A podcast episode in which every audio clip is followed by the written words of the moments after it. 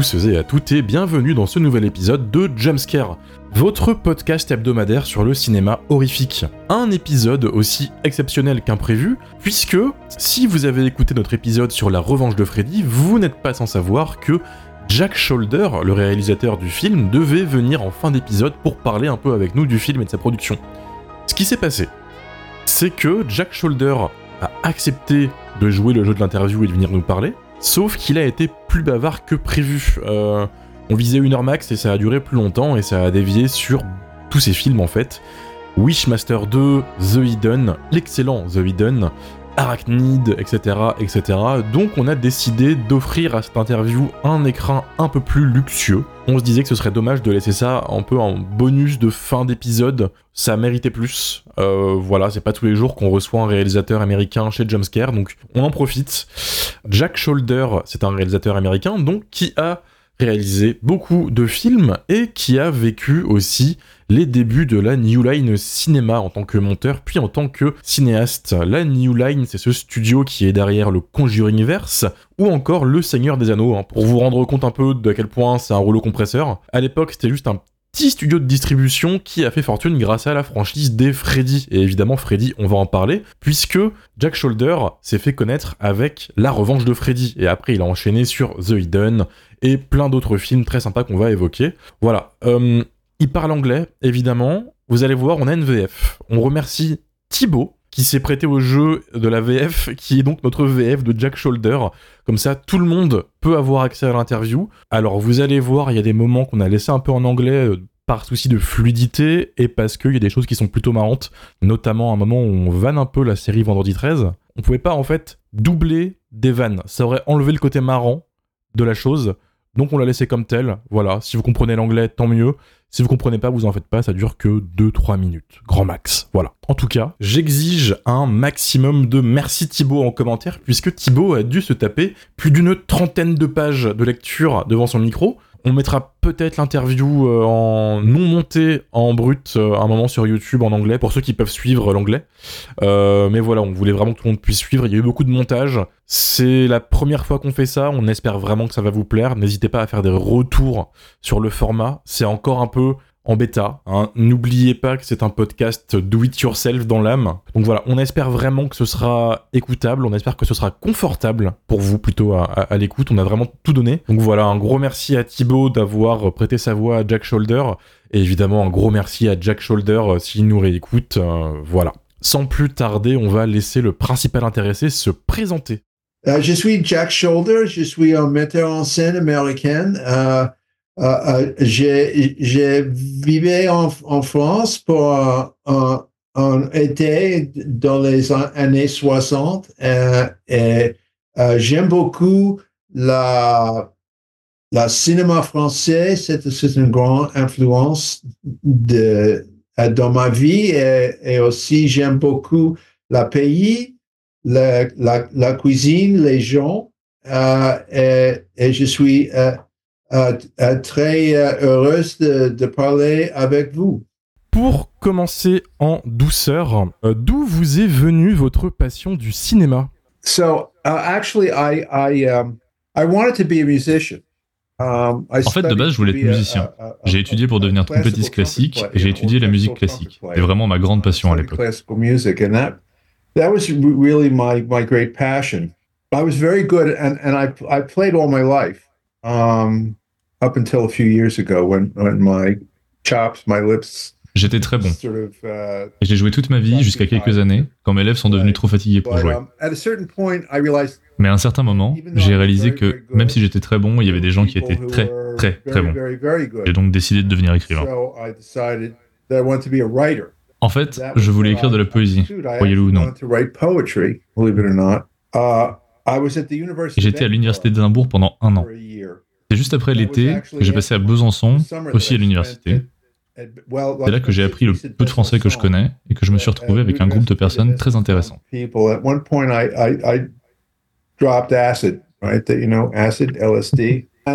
À un moment donné, par hasard, j'ai pris du LSD et j'ai réalisé que les mots étaient sans importance.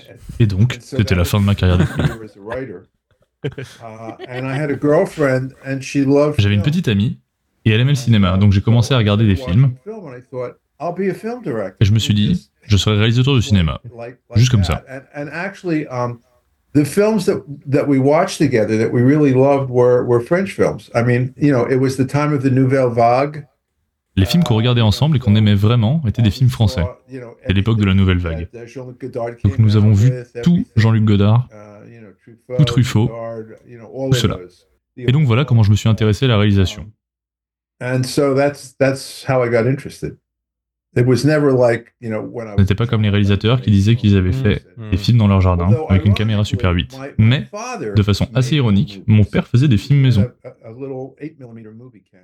Il avait une petite caméra 8 mm et faisait des films de famille. Un autre fait intéressant est que mon grand-père, qui a émigré aux États-Unis depuis l'Angleterre, a ouvert le premier cinéma en plein air dans le New Jersey dans les années 20 movie theater in New Jersey in, in the 20s. Et mon père transportait les bobines de films pour lui. Je les ai tous gardés. Et j'ai aussi gardé le projecteur que mon père utilisait. Quelle euh, a été votre porte d'entrée dans le monde du cinéma et quel a été votre premier job dans le domaine du cinéma? Uh, my first job was, Mon premier emploi, je l'ai trouvé pendant que j'étais à l'université. This is another interesting story. C'est une autre histoire intéressante, ça. J'espère que je ne vais pas vous ennuyer avec euh, cette histoire, mais j'ai obtenu un emploi au National Institute of Health. J'ai dit à l'université que je m'intéressais au cinéma et que je voulais en apprendre davantage sur le sujet. Personne n'avait de programme de cinéma à l'époque, en dehors de quelques grosses universités. Mais ils m'ont trouvé un emploi auprès d'un anthropologue. Il travaillait pour un scientifique qui étudiait une maladie du système nerveux appelée Kourou who was studying a disease of the central nervous system called Kuru. Elle n'a touché qu'une seule tribu en Nouvelle-Guinée et personne d'autre dans le monde n'a contracté cette maladie. Elle était liée à la dystrophie musculaire et à d'autres maladies qui affectaient les nerfs et paralysaient le corps. En fait, la tribu était essentiellement une tribu de l'âge de pierre, aussi étrange que cela puisse paraître. Il s'est rendu compte que, dans quelques années, toute cette tribu porterait soit des t-shirts de Michael Jackson, soit aurait disparu. Il voulait donc documenter cette culture avant qu'elle ne disparaisse. Il a donc engagé un anthropologue qui s'est rendu sur place et a tourné des films qu'il a catalogués pour tous les archiver sans pouvoir les montrer derrière malheureusement. Les séquences originales étaient toutes non coupées et ne disaient rien d'autre que ceci était ici et que ceci était là à telle date, sans aucun jugement. Il m'a donc proposé de faire du montage sur quelques bobines pour montrer certains aspects de leur culture, comme leur religion, leur cérémonie et leur nourriture. Alors bien sûr, j'ai dit oui. Je me suis directement mis à monter le film sur leur alimentation. J'ai donc monté un film que vous avez certainement tous vu, intitulé La nutrition dans la tribu des hautes terres orientales de la Nouvelle-Guinée, mon film préféré, un classique des années 80. My favorite film. A classic. All time favorite. Yes. Uh, uh, anyway, so il n'y avait rien de créatif en vrai. En gros, je passais tout en revue. Si quelqu'un mangeait quelque chose, cuisinait quelque chose ou attrapait quelque chose, je le mettais dans le film. Mais du coup, c'est comme ça que j'ai appris tout du processus. J'ai appris comment fonctionnait le matériel de montage, ce qui se passe dans les laboratoires cinématographiques, et puis tout le reste. je suis retourné à l'école et j'ai commencé à faire des petits films tout seul.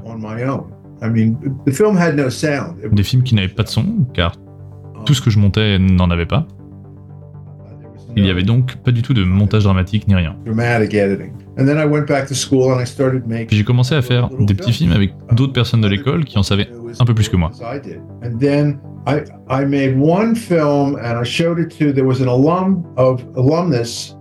J'ai fait un court métrage et je l'ai montré à un ancien étudiant de mon université qui était devenu réalisateur de documentaires à New York.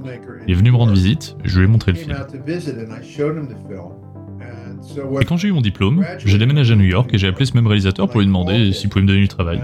Il m'a dit qu'il avait justement ce qu'il me fallait, et c'est comme ça que j'ai eu un peu de travail de montage. C'était assez simple.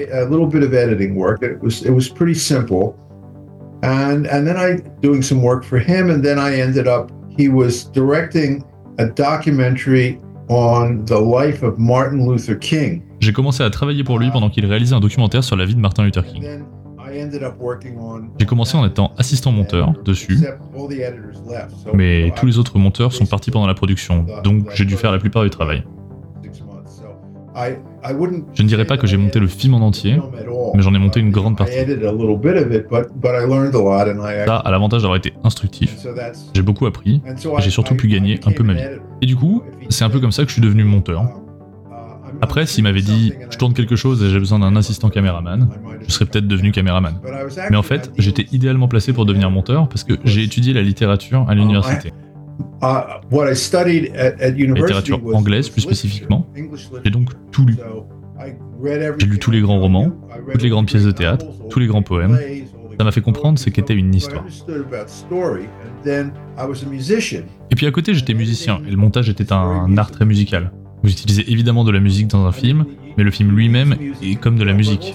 Il se déroule dans le temps, il a un rythme, il a un micro-rythme en termes de coupe, comme dans la musique.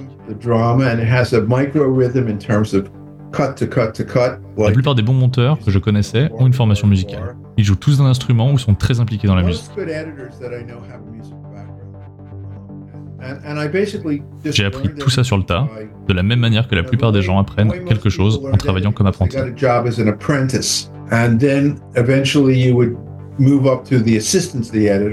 En devenant assistant, puis monteur en chef.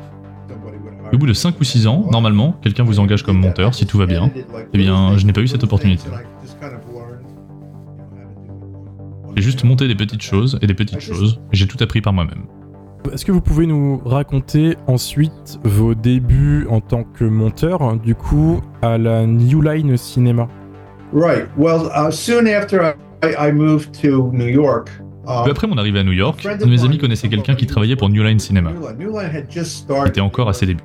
Il y avait à peine deux ans environ. Il était dans un petit bureau au-dessus d'un bar, et il y avait quatre personnes qui travaillaient là. Ils m'ont dit qu'ils distribuaient aussi bien des petits courts-métrages que des longs-métrages.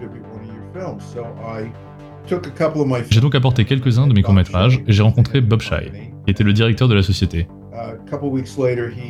Quelques semaines plus tard, il m'a appelé et m'a dit Passez au bureau et parlons de vos courts-métrages. Je suis donc venu dans son bureau et il m'a dit Vous savez, j'ai regardé vos films, je les ai trouvés bons, mais nous n'avons vraiment pas besoin de courts-métrages maintenant. Merci beaucoup cependant. J'ai dit ok, d'accord, et je suis parti. Juste avant qu'il sorte, il m'a dit Au fait, connaissez-vous quelqu'un qui pourrait monter une bande-annonce? Évidemment, j'ai dit Moi, je peux. Je veux dire, je n'avais jamais monté une bande-annonce avant, hmm. mais je me suis dit que je pouvais le faire. Et puis pourquoi pas? Il m'a juste dit d'accord. On a donc loué la salle de montage de quelqu'un d'autre, car à l'époque, peu de gens possédaient cet équipement chez eux, c'était très cher.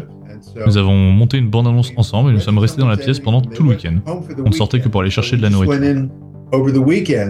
and used their editing room and we edited a trailer together. And basically we just stayed in the room the entire weekend. I mean, I think we left to get some food and that was it. And by the end of the weekend, à la fin du week-end, Bob Shay et moi étions devenus de très bons amis. J'irais presque jusqu'à dire qu'il m'a adopté en quelque sorte. J'étais comme un petit frère pour lui, mais dans le bon et le mauvais sens du terme. Il me torturait parfois, comme tout mon grand frère. Mais à chaque fois qu'il avait besoin d'un monteur, il m'appelait. Et si j'avais du temps libre, ce qui était la plupart du temps le cas, je le faisais. Je crois que j'ai fait quelque chose comme 80 bandes annonces pour eux. Il me donnait le film et je trouvais un concept pour la rendre attirante. J'écrivais les bandes annonces en quelque sorte, puis je les montais. C'était une excellente façon d'apprendre à faire des films. Parce qu'en fait, c'est un peu comme prendre une grosse horloge de grand-père, on la démonte, on la remonte, puis on la démonte pour en faire une montre. Là, vous prenez un film de 120 minutes et vous le remontez comme un film de 2 à 3 minutes. Donc premièrement, vous voyez vraiment le concept, c'est fait, comment c'est construit? Et deuxièmement, vous apprenez ce qu'est une histoire, parce que vous prenez cette grande histoire et vous en faites une plus petite. Et bien sûr, il n'y avait pas d'obligation d'honnêteté. Donc s'il y avait un plan d'une poitrine nue qui traînait, on le mettait dedans et on donnait l'impression qu'il s'agissait d'un film avec plein de femmes nues. Qu'il y ait ce plan de femmes nues ou pas dans le film. But so the story that I that I would tell. Mais c'est car l'histoire que je voulais raconter dans la bande-annonce, c'était pas nécessairement celle du film. Enfin, je veux dire, en général, c'est le cas. Mais pour faire venir un public avant tout. J'ai beaucoup appris en faisant ça, surtout sur des films d'action. J'ai monté les bandes annonces de tous les films Street Fighter avec Sony Shiba, où on y voyait de ces combats.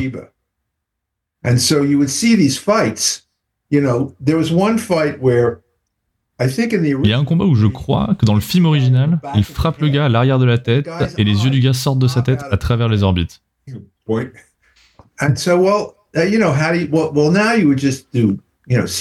De nos jours, ça aurait été fait en image de synthèse, mais à l'époque, c'était très inspiré d'Eisenstein. Dans l'âme, en tout cas. C'était comme le montage russe et le film muet. Tu prenais deux ou trois morceaux de pellicule et tu assemblais pour donner l'impression qu'il se passait quelque chose et ne s'est jamais vraiment produit. J'ai donc beaucoup appris à ce sujet. C'était une bonne formation pour ce que j'ai fini par faire. Vous avez réalisé de nombreux films, mais avant de passer à la réalisation, vous avez aussi travaillé en tant que monteur sur un slasher du nom de The Burning, Carnage en français. Qu'avez-vous pensé de cette expérience? Uh, well, um, eh bien, ironiquement, j'avais été chef monteur pendant 10 ans à ce moment-là. J'ai même réussi à gagner un Emmy Award pour le meilleur montage pour la télévision. Mais tout ce que j'ai monté, c'était surtout des documentaires et des bandes annonces, ce qui était un très bon bagage, parce que dans un documentaire, le monteur raconte une histoire. Tu sais, tu tournes, tu tournes, tu tournes, et ensuite tu dois essayer de trouver l'histoire dans toutes ces images. You shoot, you shoot, you shoot, and then you have to try to find a story in all of that footage. But so the burning was was the De son côté, Carnage a été le premier long métrage. En fait, le seul long métrage que j'ai jamais monté. Même si, bien sûr, j'ai supervisé le montage de tous mes autres. Obviously, I've supervised all the editing of, of all of my other films. Mais j'ai beaucoup appris parce que j'avais déjà écrit le scénario du slasher Alone in the Dark, qui a fini par devenir mon premier long métrage. En 1980, New Line n'était qu'une société de distribution de films qui ne produisait pas de films. Ils ont réalisé qu'ils devraient commencer à produire des films parce que dans la distribution, ça devenait trop difficile d'obtenir de bons films. Parce qu'il y avait des nouvelles sociétés de distribution qui faisaient des offres bien plus intéressantes aux enchères sur les films qu'ils voulaient distribuer good films because there were new other companies that were now bidding, and New Line never had a lot of money, so they figured it was better to, to make their own films. Comme New Line n'a jamais eu beaucoup d'argent, ils ont pensé que c'était mieux de faire leur propre film, car ils comprenaient le marché, ils se sont dit, tu sais Jack, on peut faire des films d'horreur à petit budget, on peut sûrement se faire beaucoup d'argent. J'ai donc eu l'idée d'Alone in the Dark, et ils m'ont dit, d'accord, nous te paierons pour l'écrire, et si on le fait, on te paiera pour le réaliser. J'ai donc écrit le scénario et au final, ils n'ont pas réussi à réunir l'argent pour le produire. Par conséquent, j'ai terminé à faire du montage sur Carnage à la place. Ce qui était cocasse, c'est que je n'avais jamais été un fan de films d'horreur. Ça m'intéressait pas. J'en regardais quelques-uns, mais uniquement ceux qui sont maintenant considérés comme des classiques. Et encore, vous savez, la plupart d'entre eux n'étaient même pas si bons que ça. Parfois, dans la salle de montage qu'on louait, il y avait d'autres monteurs qui travaillaient sur ces films d'horreur à très petit budget, et les gens qui les réalisaient n'avaient aucune idée de ce qu'ils faisaient.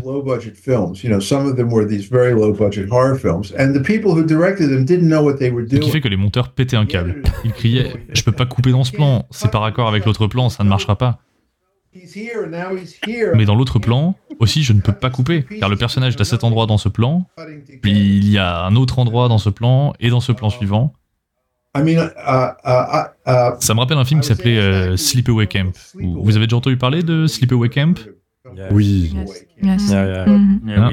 Alors, il y avait un podcast auquel j'ai participé où il demande à un réalisateur de regarder un film de genre qu'il choisisse, et ensuite il passe une heure à en discuter. Et moi, je suis tombé sur Sleepaway Camp. Je trouvais que tout ce qui était bon dans ce film était juste un coup de chance. On aurait dit que pour le casting, ils avaient été cherchés dans un vieux quartier. Ils ont mis une pancarte sur laquelle il était écrit Vous voulez jouer dans un film. Enfin bref, c'est sur Carnage que j'apprenais les codes du genre de l'horreur, et c'était aussi le premier film qu'Harvey Weinstein a fait. Et mon Dieu, qu'il était déjà désagréable à cette époque. but um, yes, but but he he did really have an instinct. Mais il avait vraiment un instinct pour le cinéma. Il y avait une scène dans le film sur un radeau. Des enfants sortent sur un radeau, il y a un canoë au milieu du lac et ils rament vers le canoë. Et bien sûr, on sait ce qui va se passer, quelque chose de terrible, parce que c'est un film d'horreur.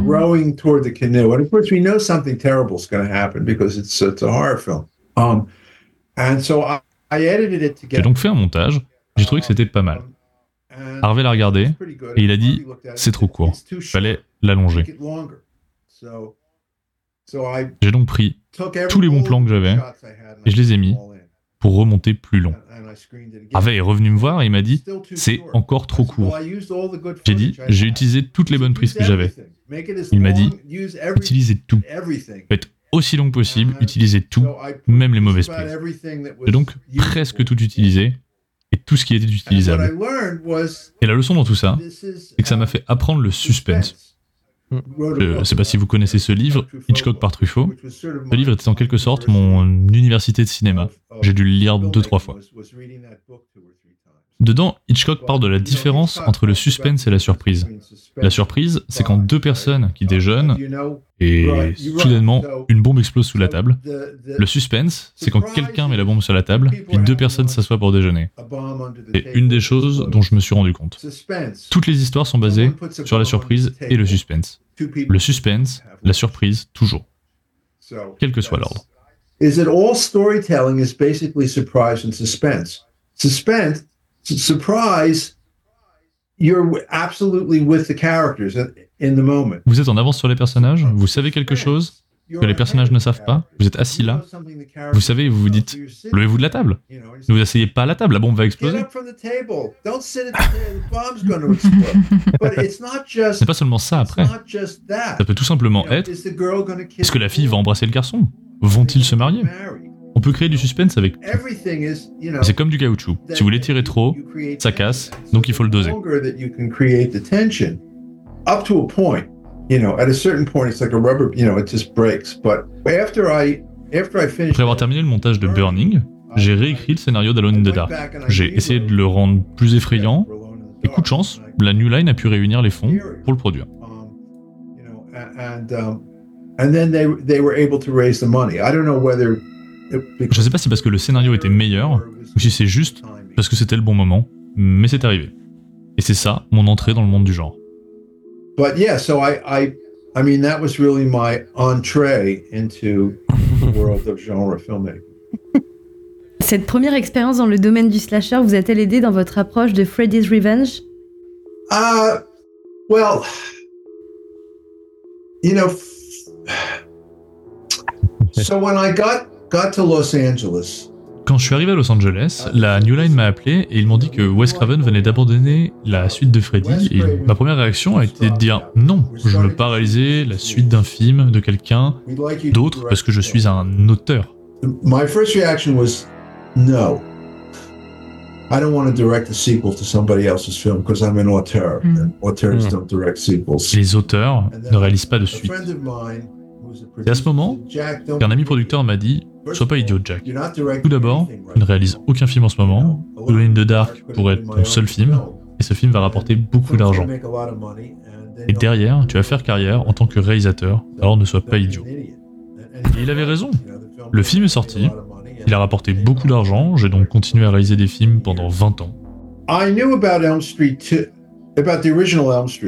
Eh bien en fait, je connaissais déjà bien le premier Freddy, parce que Bob Shaye m'avait montré les premières ébauches lorsqu'il envisageait de faire le film. Il était très convaincu que ce serait un gros succès pour la New Line. J'ai donc lu quelques bouts de script et je lui ai donné quelques notes. Et puis quand ils ont fait le film, il se trouve que j'étais à Los Angeles et j'ai pu visiter le plateau.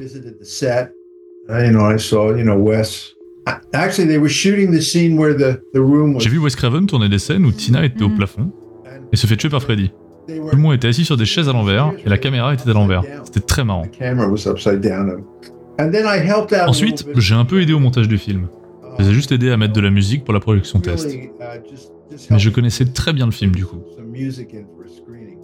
De base, Wes Craven devait réaliser ce deuxième film, mais il a démissionné 6 ou 7 semaines avant le début du tournage, parce qu'il n'était pas obligé légalement de le faire, et c'était pas son scénario. Il n'a jamais aimé l'idée de la scène de la fête autour de la piscine, et il avait beaucoup d'autres portes de sortie pour travailler sur d'autres films. Je pense qu'il s'est juste dit qu'il ne devait pas faire ce film, c'est tout. Donc ils m'ont engagé, on m'a donné le scénario, j'ai eu très peu de temps pour faire quoi que ce soit d'autre que de trouver comment tourner dans les 6 ou 7 semaines dont je disposais. Et je me souviens bien, j'ai eu 7 semaines pour le faire. Et c'était très, très effrayant. Parce que ça semblait impossible. Il y avait 70 ou 80 plans avec des effets spéciaux, et je n'avais aucune idée de comment les réaliser mais nous avons engagé quelques personnes qui savaient comment faire. J'ai passé chaque minute à me préparer du mieux que je pouvais. Ce qui a fait que quand on a commencé à tourner, je me sentais prêt à réaliser le film.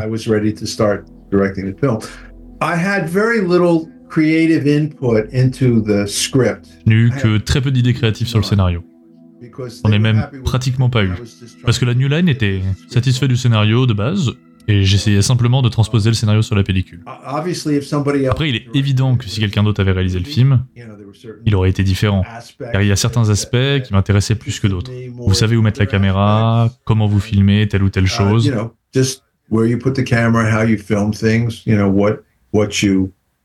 Peut-être si quelqu'un d'autre l'avait réalisé, ça aurait été mieux. Ou ça aurait été pire, je ne sais pas. En arrivant sur le projet, vous en avez pensé quoi du scénario?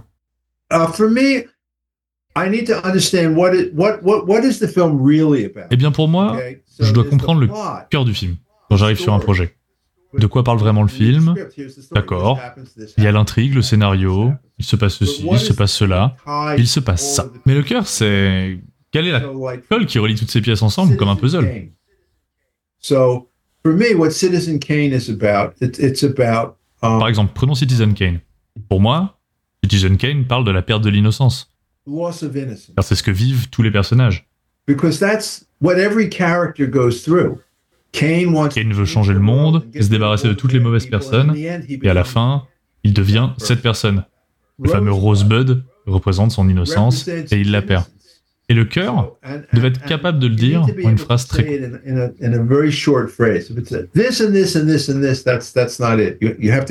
C'est pas euh, il y a ça, ça, ça, ça, ça ou ça.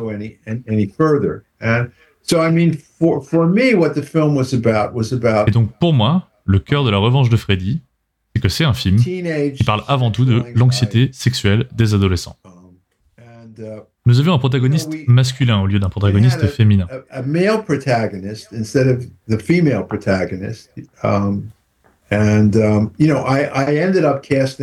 On a décidé de caster euh, Mark Patton, qui était un homme homosexuel qui ne l'assumait pas encore à l'époque. Personne ne s'est jamais demandé s'il était gay ou non sur l'instant. Hmm. On n'y avait même pas pensé, à vrai dire. Les filles sur le tournage pensaient qu'il était le prochain Johnny Depp et son agent lui a dit de ne jamais laisser quelqu'un savoir qu'il était homosexuel ou sa carrière serait terminée. On était dans les années 80 quand on a tourné le film, une époque très très différente. Donc on n'a pas vraiment fait gaffe à tout ça et on se concentrait sur le film. Même si, effectivement, lorsque je regarde le film maintenant, ce qui se passe à l'écran est très clair. Très très clair. Je pense que cela a bien sûr contribué au mythe, selon lequel le film serait soi-disant l'un des films d'horreur les plus gays de l'histoire. Ce que j'ai toujours trouvé assez drôle, parce qu'aucun d'entre nous n'y avait pensé à l'époque. Et pareil pour les critiques, à l'exception d'un seul journal, The Village Voice, qui était le seul journal alternatif de New York, ça a été le seul à le mentionner quand le film est sorti. Mais à l'époque, vous savez, les choses étaient très différentes. Vous pouviez être arrêté, vous pouviez même perdre votre emploi. Ce n'est pas comme maintenant. Et c'est intéressant tout ça car aujourd'hui les gens étudient le film dans les universités. Le cinéma queer est un genre reconnu et beaucoup plus accepté. Les étudiants prennent une option sur le cinéma queer et ils montrent La Revanche de Freddy pendant le cours.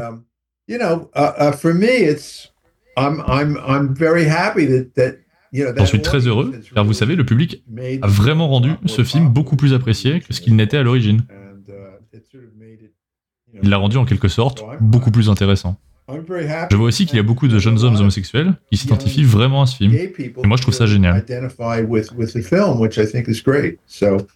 Euh, je voulais revenir sur euh, Alone in the Dark. Euh, est-ce que vous avez eu une liberté artistique totale sur ce film? Absolutely, yes. Oui. Uh, as long as I didn't spend too much money, I wanted. I can tell Absolument, oui. Tant que je ne dépassais pas trop d'argent, je pouvais faire ce que je voulais. Um, D'ailleurs, vous en parlez, car j'ai beaucoup d'histoires à raconter sur le film. J'avais un casting extraordinaire. Jack Palance, Martin Landau, Donald Pleasance et aussi Dwight Schultz, qui était génial. Palance avait besoin d'argent à ce moment-là. Il était donc prêt à tourner dans à peu près n'importe quoi. La nuit lui avait dit qu'il n'y aurait pas de tournage de nuit, car il ne pouvait pas tourner la nuit. Alors ils ont dit mhm. Non, non, rassurez-vous, pas de tournage de nuit. C'est fou, le film s'appelle Alone in the Dark. Mais ils ont dit non, pas de tournage de nuit, Jack, euh, ne t'inquiète pas. En plus, c'était un homme très têtu. Il était effrayant.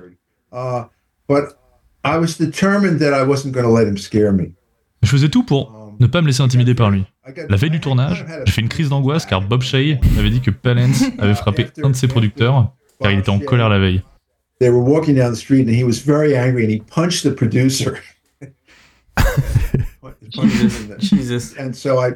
Donc acheté une bouteille de whisky, j'ai commencé à la boire pour essayer de me calmer. Je me suis dit, vous savez quoi? Réalisateur, putain de réalisateur, je vais pas me laisser intimider par ce type. J'ai commencé le tournage, gonflé à bloc, et tout a roulé. Et puis il faut aussi rajouter à tout ça qu'on n'avait pas une très bonne équipe de tournage. C'était une équipe très inexpérimentée qui a ralenti le tournage. Tout le monde travaillait dans une catégorie supérieure du poste qu'il occupait.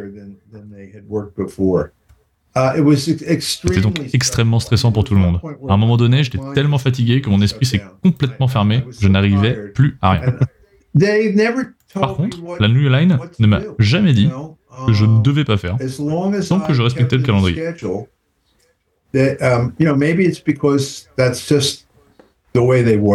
C'était leur manière de faire. Peut-être c'est parce que je connaissais bien Bob Shy. Je suis un type un peu excentrique, donc je pense que Bob a compris mon sens de l'humour. Et oui ou non, ils m'ont laissé tranquille. And yeah, no, um, they they left me alone. Um, an interesting story, though, apropos suspense. Une autre histoire intéressante à propos du suspense, il y a une séquence avec une babysitter sur le lit dans um, Alone in the Dark. Je ne tourne pas forcément tout ce que je planifie, mais je planifie tout. La babysitter est donc sur le lit aussi longtemps que je peux la garder sur le lit pour filmer le plus possible. Je devais essayer de faire comprendre pourquoi elle devait rester sur le lit malgré le danger. Dans la salle de montage, l'un des cadres de la New Line a dit que la scène était trop longue.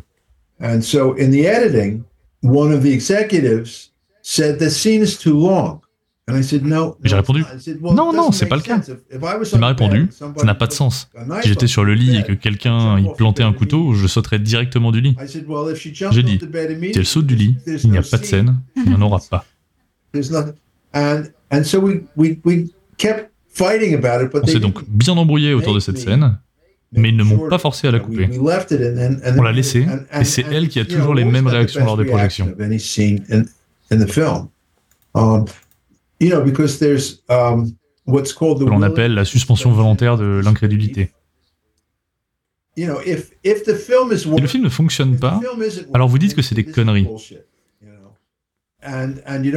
Mais si le film marche, à côté de ce genre de séquence, vous l'acceptez.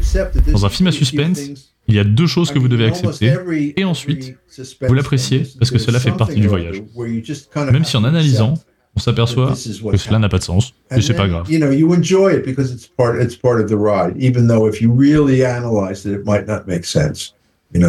You know, we ended up leaving it in. So c'est aussi à ce moment-là où j'ai appris qu'en tant que monteur, vous travaillez pour le réalisateur. Aujourd'hui à Los Angeles et à Hollywood, le monteur est employé du réalisateur. Alors qu'à New York, les monteurs ont beaucoup plus d'attitude. in New York, Ils pensent que le réalisateur est le type qui vient saloper leur bon montage. C'est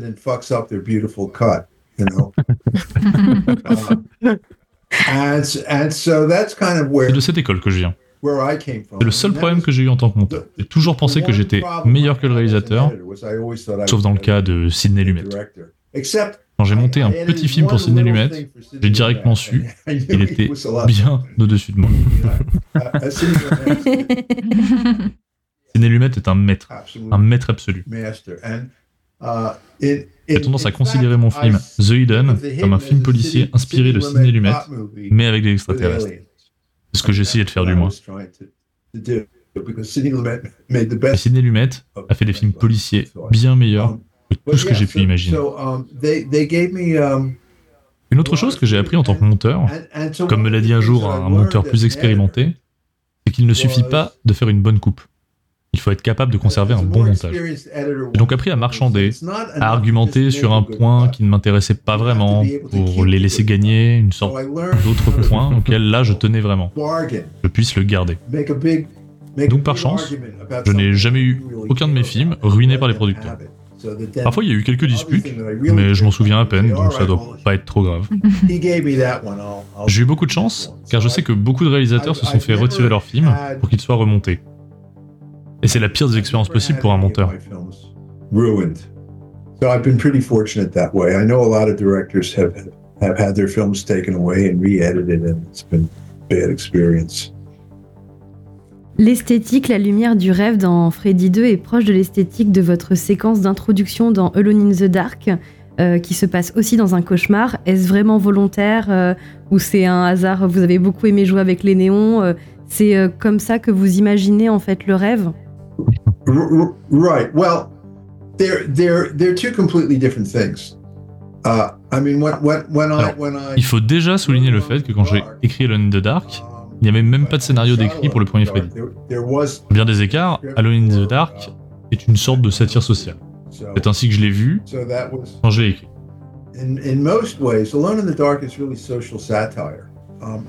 Essayer de faire un film profond, sous le déguisement d'un film d'horreur bien sûr. Mais mon intention était de faire quelque chose qui posait des questions existentielles. Vous vous souvenez du nom du restaurant dans le film? C'est le Mama. Donc le lien freudien avec la mère, l'émasculation, et tout ça, c'est là-dedans. Uh, the Freudian connection with your mother and women and the masculine, you know, emasculation and all of that. You know, that, that, that was all, all, all in there. C'est ce que j'essayais de faire. De son côté, ce que faisait Wes Craven était très différent. Il avait une vision très particulière. Moi, j'étais avant tout un réalisateur qui était embauché pour faire de ce script un bon film.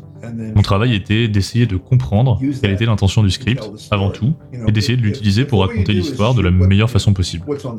vous filmez juste ce qui est sur la page, sans essayer de voir ce qu'il y a derrière la page, vous partez perdant. Par exemple, de quoi parle cette scène? de quoi parle vraiment ce film? Qui est le personnage principal de cette scène? Pourquoi cette scène figure-t-elle dans le film? Quel est son but?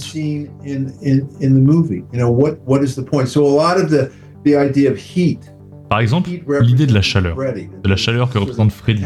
Il y a une sorte d'influence infernale, tout autour de Jessie, toujours en sueur. Je l'ai interprété à partir du scénario, et je l'ai fait ressortir à l'écran.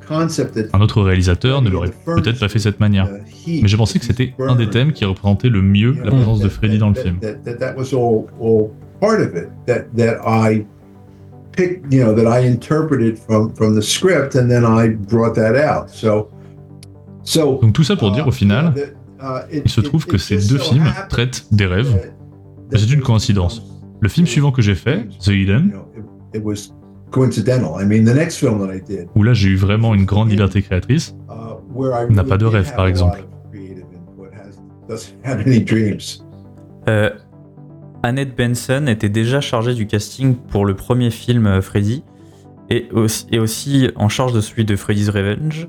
Comment s'est déroulé le casting uh, Well, uh, she she was great. I mean, I I had several people who had worked on the original Nightmare. Eh bien, um, Annette était géniale. Je veux dire, j'avais plusieurs personnes qui avaient travaillé sur le premier Freddy.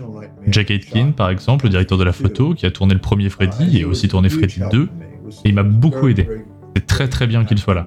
Le film a été dur à caster, car la New Line à l'époque n'était pas comme la Warner Bros. ou Universal. Les meilleures agences de casting ne nous envoyaient pas leurs meilleurs éléments. Annette a donc travaillé avec ce qu'elle a pu. Quand on fait le casting d'un film, pour tous les films que j'ai faits, parfois j'ai eu besoin d'un nom un peu connu pour le financement, mais on ne m'a jamais imposé quelqu'un. Ils m'ont dit qu'il fallait qu'il y ait telle personne dans le film, donc nous sommes mis d'accord sur deux trois noms pour les rôles principaux. Ensuite, j'ai le droit de choisir euh, tout le monde que je voulais. Ce pas seulement que pour moi, généralement, comme ça que ça fonctionne partout dans le milieu. Sauf à la télévision et dans les séries télévisées, où ce sont les scénaristes qui faisaient le casting à l'époque.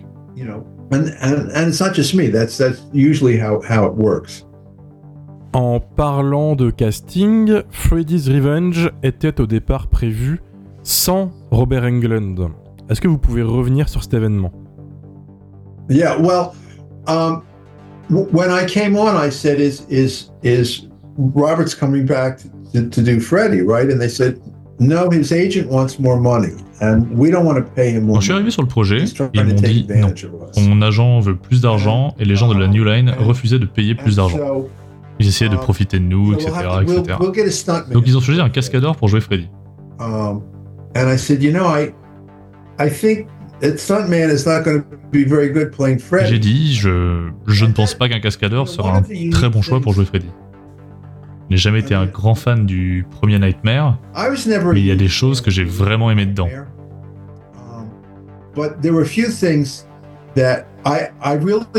J'ai surtout aimé Freddy sort de la nuit, celui vers la fin de la franchise. C'était un bien meilleur film que le premier, et je trouve que Wes Craven était bien meilleur cinéaste à ce moment-là. Avant ça, c'était le tueur se présente à la porte avec une tronçonneuse ou une hache, n'importe quoi, et il vous tuait. Il disparaissait. Alors que Wes, il a fait deux choses.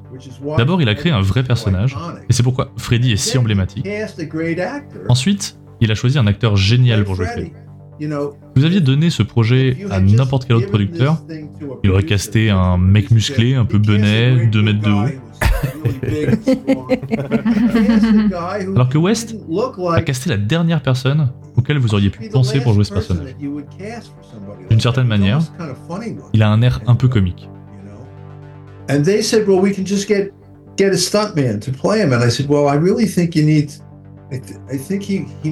Ils ont juste dit, eh bien, nous pouvons simplement prendre un cascadeur pour jouer son rôle. C'est pas grave. Et j'ai répondu, je pense qu'on a vraiment besoin de Robert Englund. Je pense qu'il fait la différence. En fait, il n'avait pas encore compris que Freddy était l'essence de la série. J'étais avec Robert en Slovénie, il y a quelques années, un super festival de cinéma qui s'appelle le Grossman Film Festival. Et il m'a remercié de m'être battu pour qu'il joue dans le film.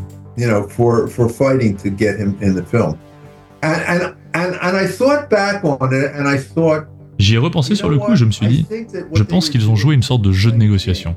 en disant qu'ils ne voulaient pas l'engager, qu'ils n'avaient pas besoin de lui, mais qu'ils avaient l'intention de l'engager quand même. Une sorte de moyen de voir qui va cligner des yeux en premier entre les studios et l'agent de Robert, pour pouvoir avoir le dessus dans les négociations de son cachet. J'étais à Los Angeles l'été dernier et j'ai vu Sarah Richards, qui était la directrice de production de l'époque. Et je lui ai dit Dites-moi, quand vous avez dit que vous n'alliez pas rembaucher Robert, est-ce que vous avez bluffé pour que son agent baisse le prix de son cachet? Elle m'a répondu non. Nous pensions que n'importe qui pouvait jouer Freddy. J'ai été surpris. Ce qui s'est passé, c'est qu'après avoir terminé le tournage du film, ils ont engagé un publicitaire qui a essayé de comprendre comment vendre le film. Parce qu'à l'époque, les suites étaient généralement considérées comme une régression par rapport à l'original. Et elles gagnaient moins d'argent que les premiers films. Donc ils se sont éloignés de Freddy. C'est pas comme maintenant, où si vous avez eu un succès, il y a plusieurs suites mises en route qui feront encore plus d'argent que le premier. Mais à l'époque, les suites étaient considérées comme moins que rien. Et ils essayaient donc de trouver un angle d'attaque pour vendre le film. Et c'est pour ça que sur l'affiche du film, Freddy n'apparaît pas. On n'est pas sur le poster, il y a juste écrit et Robert England dans le rôle de Freddy en petit en bas. Alors que maintenant, Freddy est sur toutes les affiches, et ça, ils ont mis du temps à le comprendre. And now, if you look at, at what they have now, of course he's he's in it, and you know that's when they it was all about Freddy. Comme dans toutes les franchises de slasher, les boogeyman euh, se sont créés au fur et à mesure du film. Dans Freddy 2, Freddy est beaucoup plus bavard c'était l'une de vos volontés ou c'est une touche ajoutée par Robert England All of that was in the script. I, I had nothing to do with, with the script. Usually, tout était dans le scénario. Je n'ai rien à voir avec ça. D'habitude, je travaille sur le scénario avec les scénaristes, mais là, c'était juste la façon dont ça avait été écrit dans le script. Par contre, s'ils avaient utilisé le cascadeur dans le rôle de Freddy, comme ils le voulaient, ça aurait été un désastre. La série n'aurait pas eu de succès. Elle aurait fini comme la franchise de Vendredi 13, j'imagine, je sais pas. Je dis ça, je n'ai vu que le premier. Seven is great. seven I love Seven. I only saw number one, so that's, that's as far as I got. Uh, you're missing out.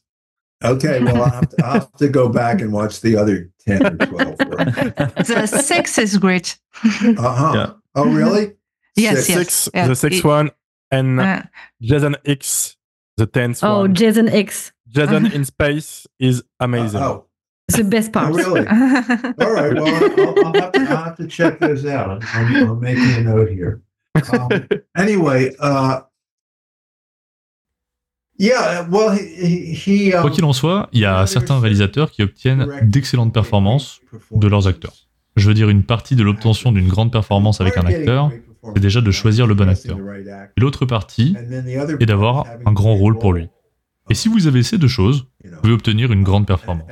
Mais c'était intéressant, parce qu'ils ont conclu l'accord avec Robert si tard qu'il n'était pas disponible pour la première semaine de tournage. Il était déjà sur un autre film. Et il était occupé la première semaine. Nous avons donc dû planifier le tournage de manière à n'avoir qu'un seul plan de Freddy, tourné avec le cascadeur qui remplace Robert. C'est le plan où Freddy sort de la brume dans la douche. On le voit bien. Sauf qu'au final, ce n'était même pas un cascadeur, c'était un figurant. Il y avait quelqu'un qui correspondait au costume et il pensait que son visage avait l'air de faire le boulot. Alors que c'était juste un gars trouvé dans la rue. Je veux dire, je sais pas s'il est encore en vie. Il a juste eu le rôle, car il rentrait dans le costume de Freddy Krueger.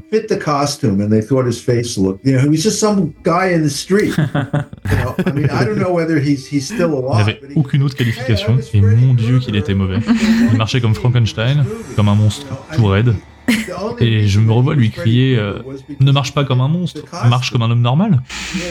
Et on a tourné des heures en essayant de faire en sorte qu'il n'ait pas l'air trop stupide. Uh, I mean, he was walking like like Frankenstein, like a monster, you know, like this. Mm. And I had to say, don't walk like walk like a man. don't walk like a monster. Walk like a. And you know, we kept doing it over and over to try to get him to somehow n- not look stupid, you know. And then the following week, Robert. La semaine suivante, Robert est venu me voir. I J'ai rencontré Robert une seule fois avant le film, et c'était par hasard au théâtre. C'était deux ou trois semaines avant le début du tournage. Je suis allé au théâtre pour une pièce, il était dans le public. Pendant l'entracte, je lui ai dit que je réalisais le film. Il n'a pas arrêté de parler pendant 15 minutes. Et puis on a dû rentrer pour finir la pièce. Je lui ai juste dit que je le reverrais dans quelques semaines, et c'est tout. C'est le seul contact que j'avais eu avec lui avant le tournage. C'est un homme très intelligent. Il est très intelligent, très rapide, très verbal. Quand il est arrivé pour commencer à travailler sur le film, tout d'un coup, la façon dont il bougeait, la façon dont il faisait tout, il y avait une telle puissance en lui. Il en imposait, même malgré sa petite taille. He's not a big, powerful guy, but there was something about the, the way he played this role that was just, you know, so strong that um, Tout ça pour dire, la seule chose que la New Line m'a dit concernant Freddy, c'était de le garder effrayant, de le garder sombre. Keep him scary. Keep him dark. We want to keep Freddy dark and scary. That's the only thing. When you light him, we don't want him to be brightly lit. I mean, first of all, they they never liked the makeup that, that he had in the original. Il ne voulait pas trop l'éclairer car il n'aimait pas du tout le maquillage qu'il portait dans l'original. C'est à ce moment-là que j'ai engagé Kevin Yeager pour faire le maquillage de Freddy. Il était étudiant en art à l'époque, mais aussi sculpteur. Il a donc apporté une sensibilité différente au lieu du sang, du gore, tout ça. Il avait une approche beaucoup plus esthétique selon moi.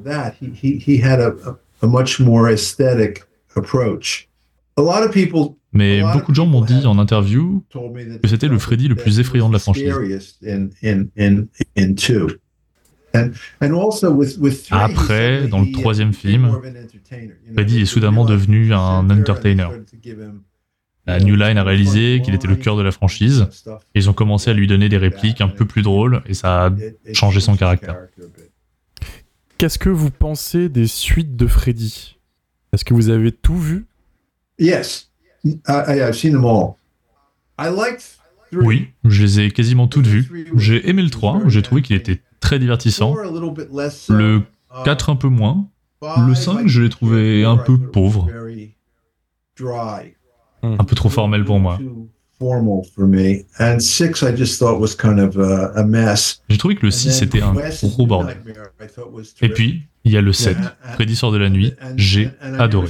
Je n'ai pas encore vu Freddy vs Jason aussi. And the remake? Uh, Non, pareil avec le remake. Je l'ai pas vu. C'était bien Non. Not really. voilà, donc c'était pas bien. C'est pour ça que j'ai pas été le voir. You're right. Euh, si Robert Englund fait son retour dans les aventures de Freddy, Nancy, quant à elle, est totalement absente de ce second opus. Que pensez-vous de ce choix scénaristique? Here's what happened. New Line made this film, um, Elm Street, and it became a big hit. Alors voilà ce qui s'est passé. New Line a produit le premier, et c'est devenu un gros succès. Film le plus rentable au cinéma la première semaine de son exploitation, et la New Line n'a pas complètement compris pourquoi. Ils ont toujours cru que c'était un super concept de base, et ils ont reçu beaucoup de conseils de la part de pas mal de monde pour le faire, dont Bob Shai, qui avait dans l'idée de devenir réalisateur. Et il l'a été d'ailleurs. Entre parenthèses, il n'était pas très bon réalisateur. Et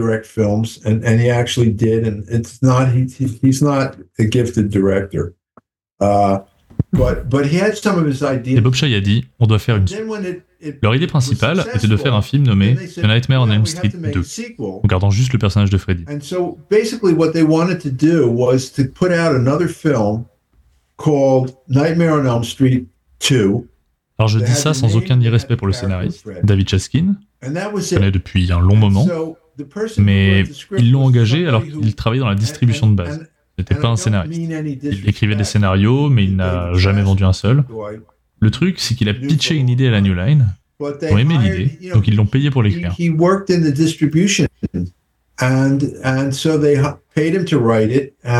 Wes Craven n'a jamais aimé le script, et il n'a pas du tout aimé l'idée que Freddy sorte du monde des rêves, surtout dans la scène de la piscine. Il pensait que ça allait trop à l'encontre du concept même du personnage, car Freddy ne peut apparaître que quand les gens dorment. Beaucoup de gens ont critiqué le film à cause de ça d'ailleurs. Elm Street 2 because of that. And also, by the way, the, the head of distribution at, at New Line told me 70 ou 80% de l'argent engrangé par le premier considérera que le 2 est un succès. Et au final, ils ont fait 50% de plus. Le film a fait plus que le premier et le troisième encore plus d'ailleurs. Mais ça montre que tout ce qui les intéressait, c'était de sortir un film qui s'appelait A Nightmare on Elm Street.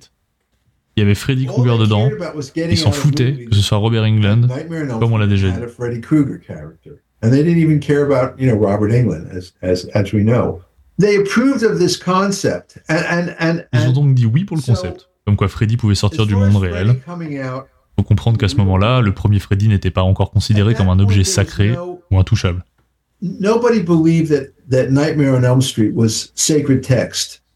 Ils avaient juste une idée et ils pouvaient faire ce qu'ils voulaient avec. Donc,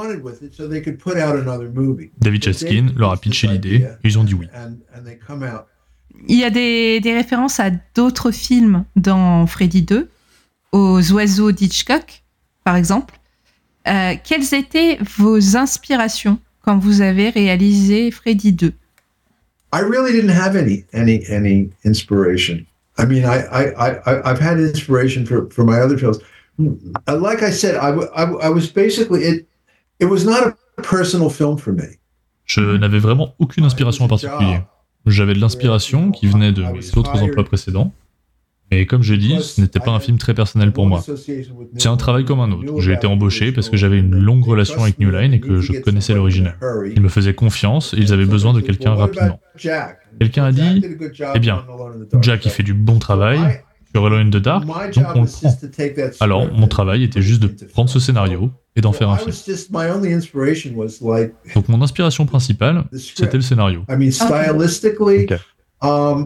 Après, d'un point de vue stylistique, je peux vous dire que ma plus grande influence est Orson Welles, notamment l'utilisation d'une grande profondeur de champ.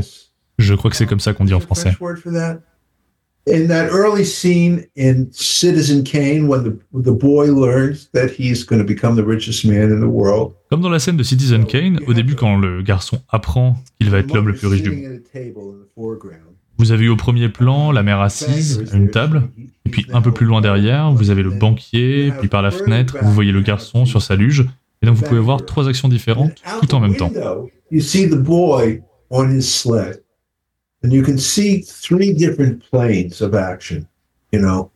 Um, uh, and, and, and, and Hitchcock, I mean, especially Et pour Hitchcock, j'aime surtout Touch of Evil, la soif du mal en France. Son utilisation des plans larges, des profondeurs de champ est géniale dans ce film.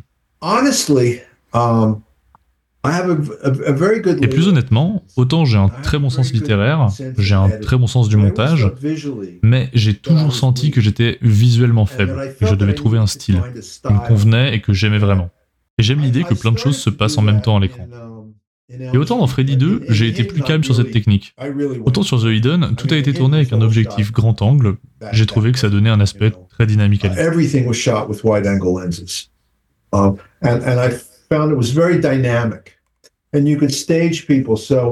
On pouvait mettre en scène plein de personnages à l'écran. Au début, ils étaient loin, en plan large. On se rapprochait, on les voyait en gros plan. Tout ça en un seul plan. Je trouve que ça donne vraiment une belle énergie au plan du film, au lieu de juste les rendre jolis. and that actually it got to the and, and and and I liked it because the frame was very energetic. It had a lot of energy to it, as opposed to just being pretty. I didn't. J'ai jamais été fan des plans qui sont juste jolis. Ça doit venir de mon expérience dans le film documentaire. Je me souviens avoir travaillé sur une série télévisée sur les médecins et les urgences, et des choses comme ça. Il y avait certains des meilleurs caméramens de documentaires qui travaillaient sur ce projet, dont un avec qui j'étais bon ami. Il était comme un danseur de ballet avec sa caméra. Il était vraiment, vous savez, incroyable.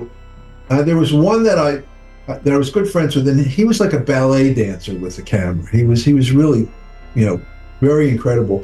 But everything that he shot Tout ce qu'il filmait était très beau, très esthétique. Et à côté, il y avait un autre gars qui foutait juste sa caméra avec un, un objectif grand angle dans la gueule des gens. On obtient toujours des angles très déformés quand on fait ça. Et même si ça m'énervait pour le montage, je me disais que ça avait beaucoup plus de dynamisme. Donc j'ai cherché à recréer ce genre de dynamisme avec la plupart de mes films. J'aime vraiment les choses qui bougent vite.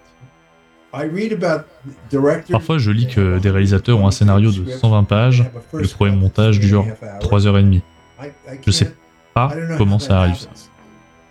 De mon côté, j'ai un scénario de 120 pages, je suis content s'il dépasse les 1h40.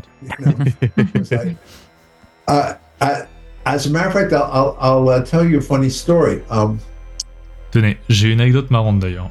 C'était sur mon film Flic et rebelle. J'avais un monteur de film français. Son nom était Caroline Biggerschaft. Elle travaillait à Los Angeles et elle avait travaillé pour beaucoup de réalisateurs. Her name was Caroline Biggerstaff. Uh, she was she was working in LA and she had worked for a lot. Uh, uh, she worked for a lot of interest. She'd done something for David Lynch. She'd done a, a David Lynch feature, and she she worked with. Um, elle avait déjà monté quelque chose pour David Lynch, et elle avait travaillé avec les gars de Talking Head. On regardait une des scènes du film qu'on avait tourné. Il y avait une scène de dialogue entre Kiefer Sutherland et Lou Diamond Phillips. Um, and we were screening a scene. There was a scene between Kiefer and and and Lou Diamond Phillips, and they were talking, and, and I said. The scene is, the scene is very slow. Il parlait et j'ai dit La scène est beaucoup trop lente. Elle m'a répondu um, Je l'ai coupé de cette façon parce que beaucoup des réalisateurs avec qui je travaille aiment que je monte les pauses des acteurs. Um, j'ai répondu Qu'est-ce qu'on en a à faire de voir des acteurs faire des pauses Show the actors poses. And I said, well, I don't want to see actors posing. Vous parlez beaucoup de Citizen Kane. Est-ce que c'est votre film préféré? Uh, yeah. Um, well, certainly Citizen Kane. I mean, um, when uh, you know, sometimes you have to. Oui, bien sûr, Citizen Kane. Uh, Quand vous vous inscrivez sur des sites en ligne, des cours ou ce genre de choses, ils vous posent toujours plein de questions, et à chaque fois ils vous demandent quel est votre film préféré. J'ai souvent répondu La soif du mal, mais avec le recul, je ne dirais pas que c'est mon film préféré. C'est celui que j'ai le plus pillé.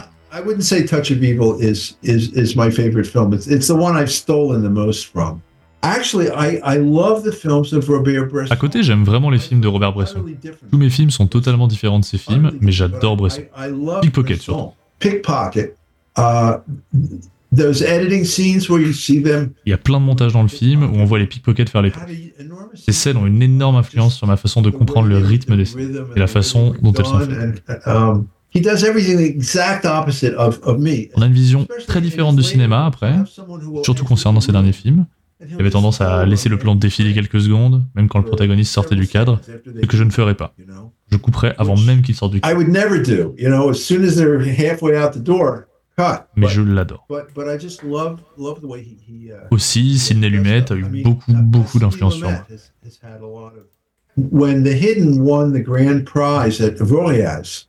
Lorsque The Hidden a remporté le Grand Prix au Festival d'Avoriaz, moment où j'étais célèbre en France pendant environ trois semaines, C'était Sydney qui était le président du jury. Donc c'était particulièrement significatif pour moi parce que vous savez, j'essayais de faire un film de flic, un film de police qui avait du sens, du réalisme, comme un film de Sidney Lumet.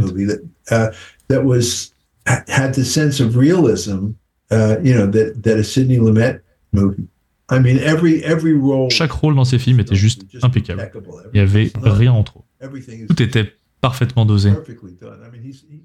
Je veux dire, tout à l'heure, je disais qu'à New York, tout le milieu critique tout le monde. Deep, ce mec est un idiot. Et au milieu, il y a Sidney Lumet, qui était considéré comme un dieu. Et vous avez eu la chance de lui parler à Avoriaz? Yes, yes. Uh, in, in, in, in fact, one of my actors, Michael Nouri, mm-hmm. gave me a very, very hard time. Oui, oui. On a pu discuter un peu d'un acteur avec qui j'ai tourné sur The Hidden, justement, Michael Nouri. Il m'a rendu la vie misérable sur ce tournage. C'était horrible de travailler avec lui. Il faisait du très bon travail, mais tous les jours, il essayait de me casser les couilles ou de m'humilier, c'était uh, terrible. Je ne connaissais pas assez les acteurs à ce moment-là pour savoir comment m'y prendre, parce que je n'ai jamais eu d'acteur qui était juste là pour me faire chier. Je disais, je veux que tu ailles dans la pièce et que tu t'assoies. Il me disait juste non. Il me disait, mon personnage va entrer dans la pièce, il se tiendra debout. Ce n'était pas va te faire foutre, j'en ai rien à foutre. C'était plus passif-agressif. Et quoi que je lui demande, il me disait non. Et donc, j'ai pu en parler à Sidney Lumet, je lui ai demandé des conseils pour quand on se retrouve face à un acteur qui vous donne du fil à retordre. Et il m'a juste dit, ça ne m'arrive jamais. When an actor gives you a hard time, and he, like he said, that's never happened. sure.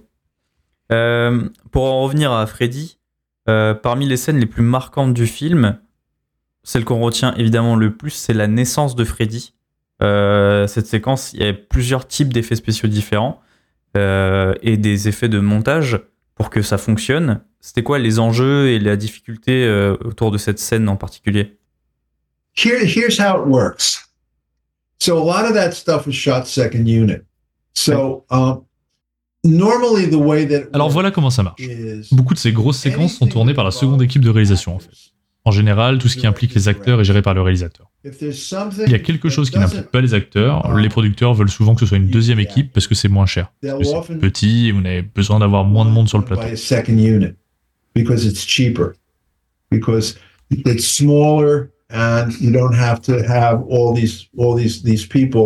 And so when we were shooting the film, so everything was.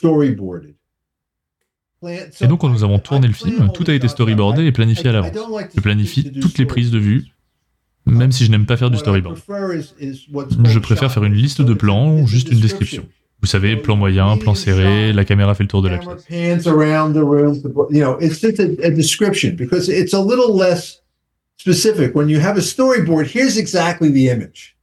C'est un peu moins précis qu'avec un storyboard, où vous pouvez tout prévoir dans le plan, mais une fois sur le tournage, on peut se rendre compte que ça ne pourra pas être fait ou comme on l'avait dessiné. Mais avec les effets spéciaux, vous devez faire un storyboard. Um, blood things to come up. So do I have it come up here on the right side or do I have it come up on the left side? So which way are you going to Par exemple, vous voulez faire sortir du sang d'un côté du visage d'un acteur, si vous le faites jaillir du côté droit ou gauche, vous le faites jaillir à droite, il faut que la caméra soit à gauche, pour bien cacher le petit tube dans lequel le sang passera. C'est pour ça qu'il faut un storyboard, il faut tout prévoir.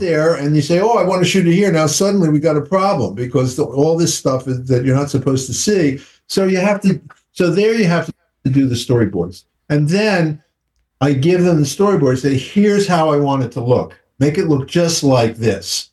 Donc, je donnais le storyboard à la seconde équipe de tournage et je leur disais juste, voilà euh, ce à quoi je veux que ça ressemble, faites en sorte que ça ressemble à ça. Si ça ne tenait qu'à moi, je tournerais tout moi-même. Mais ce qui avait de bien, c'est qu'on était tous sur le plateau, je tournais sur une scène, j'allais voir juste à côté pour leur demander de me montrer ce qui avait été filmé.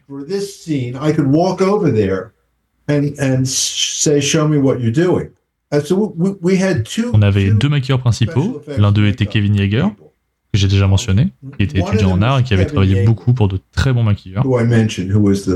art student uh, who worked for uh, uh, a lot of really good uh, uh, makeup people.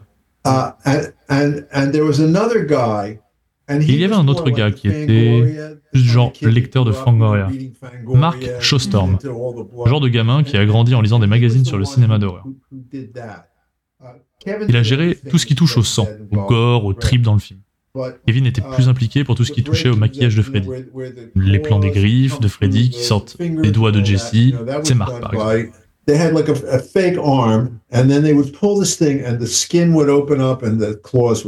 Il avait un faux bras, il tirait pour que la peau s'ouvre et que les griffes apparaissent. Ils ont adoré l'effet. Ils ont donc filmé en faisant juste glisser la peau du faux bras sans aucune énergie.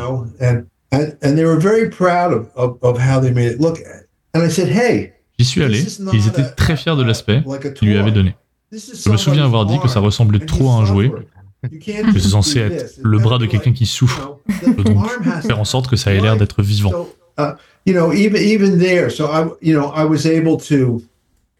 Donc même là, je pouvais m'assurer que c'était bien fait. J'avais mon mot à dire. Mais tout cela a été conçu par les responsables des effets spéciaux qui venaient me voir pour me dire voilà ce qu'on peut faire. Par exemple, nous pouvons faire cette membrane en plastique pour que Freddy pousse son visage dedans, puisse voir son visage à travers.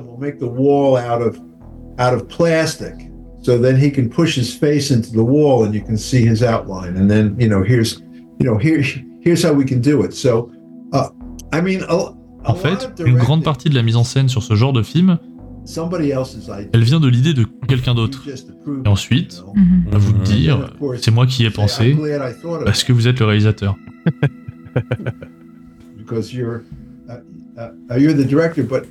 Mais c'est avant tout, car tout le monde vous demande toujours qu'est-ce qu'on en pense de ça et de ça. Et que j'essaie d'obtenir ce dont je pense, dont la scène a besoin,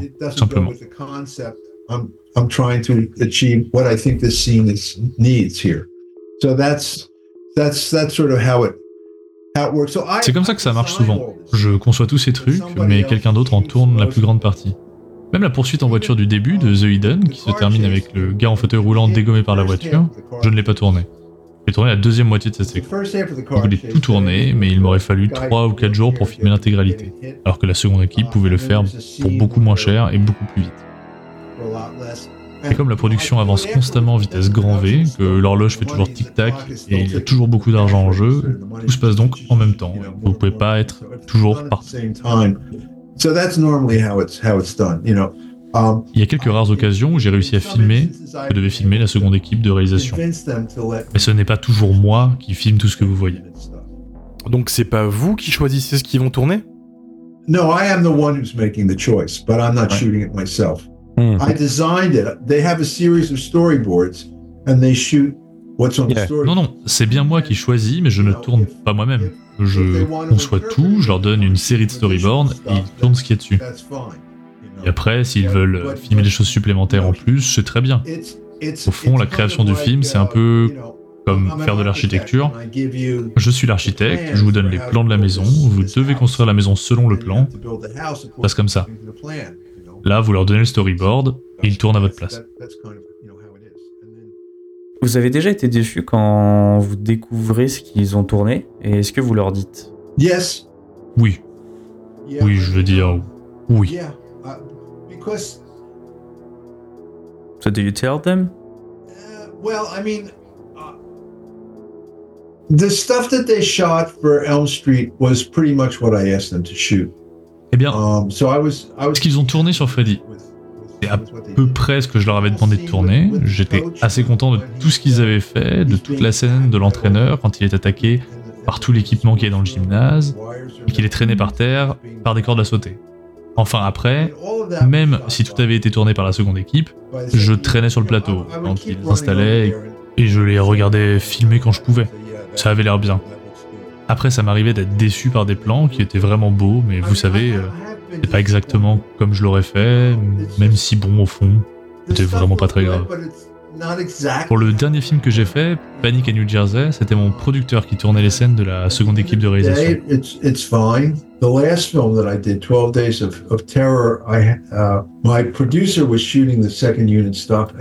J'ai été tellement déçu de ce qu'il avait filmé que je l'ai viré de l'équipe. Il a plutôt bien pris, si je peux préciser. Tout ce qu'il a tourné se retrouve dans le film d'ailleurs. Et avec euh, du recul, il a fait un très bon travail.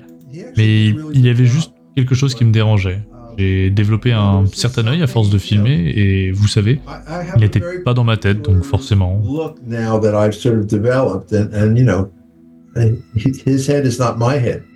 Euh, après Freddy 2, vous avez réalisé The Hidden, un film qui mélange horreur, action, science-fiction et qui est très différent de vos deux premiers films. Est-ce que l'idée de changer de genre vous a attiré dans le projet? I was looking for another film to do. I wanted to get out of the genre. De base, je cherchais à faire un autre film. Je voulais sortir du genre car Hollywood me voyait comme un réalisateur de genre à succès. Alors ils m'envoyaient sans cesse des scénarios de films d'horreur et de films de genre. La plupart des scénarios étaient très mauvais. Et finalement, la New Line m'a appelé.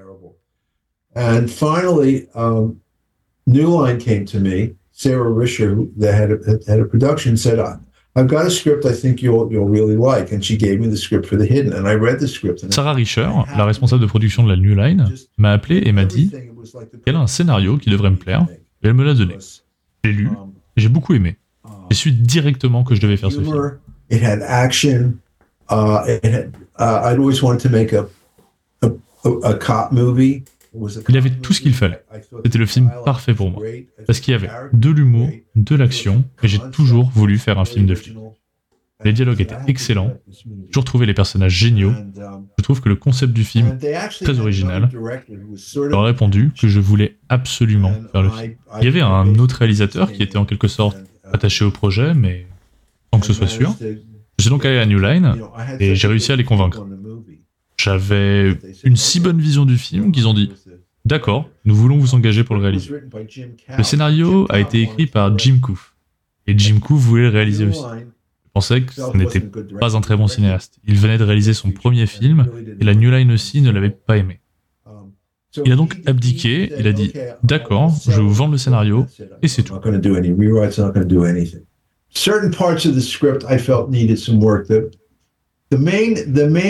Certaines parties du scénario me semblaient avoir besoin d'être retravaillées.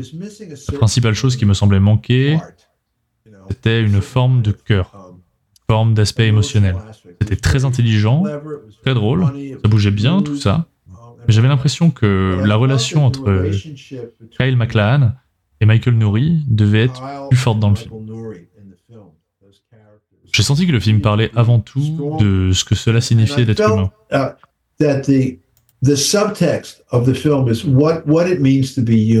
D'un côté, parce que vous avez un extraterrestre maléfique qui vient sur Terre et qui apprend en quelque sorte à être un mauvais humain, alors que de l'autre côté, on a un extraterrestre qui apprend à être un bon humain en apprenant du personnage de Michael Nouri, qui lui est un vrai humain.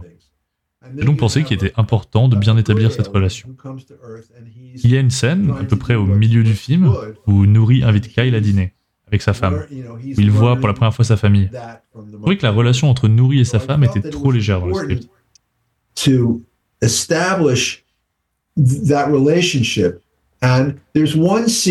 Assez drôle, mais on ne sentait pas vraiment les liens profonds entre eux. Ce n'est pas une scène sur laquelle je voulais passer beaucoup de temps, car ce genre de film doit aller vite. Mais c'était une scène cruciale pour le film.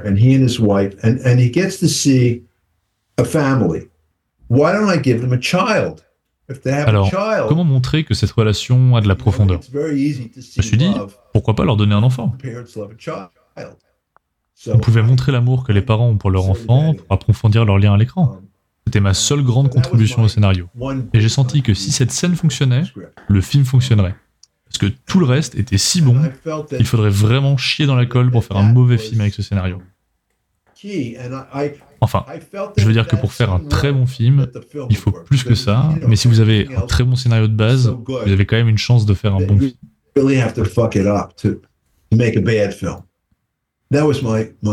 Bref, c'était ma principale contribution. C'est le genre de choses que je fais quand j'ai l'occasion de travailler sur un scénario. L'autre chose à laquelle j'ai pensé, qu'il y a six personnages plus un chien dans lequel l'extraterrestre s'introduit pour prendre le contrôle. J'ai donc pensé qu'ils devaient tous être le même personnage.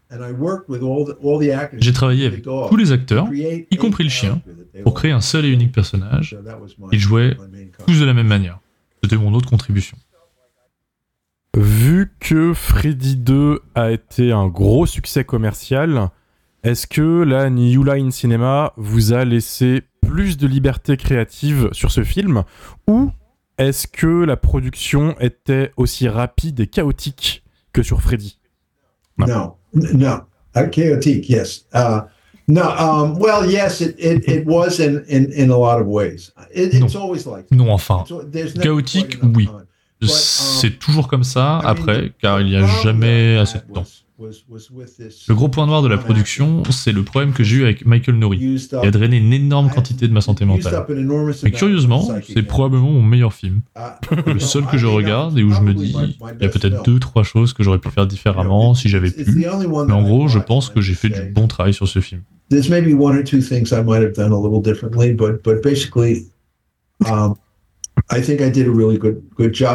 J'ai eu la chance d'avoir le même directeur de la photographie sur Freddy 2 et ça m'a beaucoup aidé. Je veux dire, c'était mon principal interlocuteur et il m'a donc aidé à rester mentalement stable.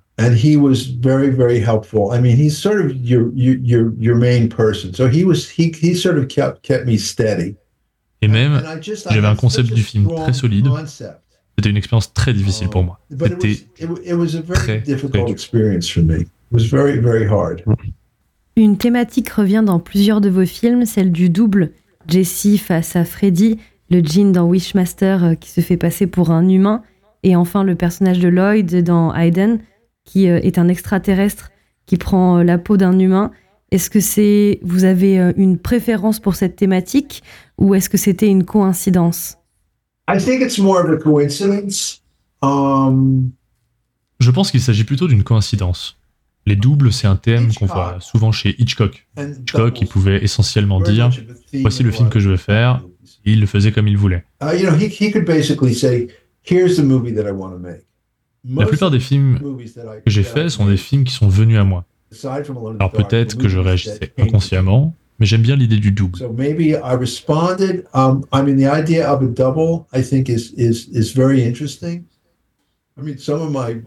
Certains de mes films préférés d'Hitchcock sont ceux où il y a un double. Donc c'est quelque chose qui m'intéresse vraiment. C'est pour ça qu'on les retrouve beaucoup dans mes films.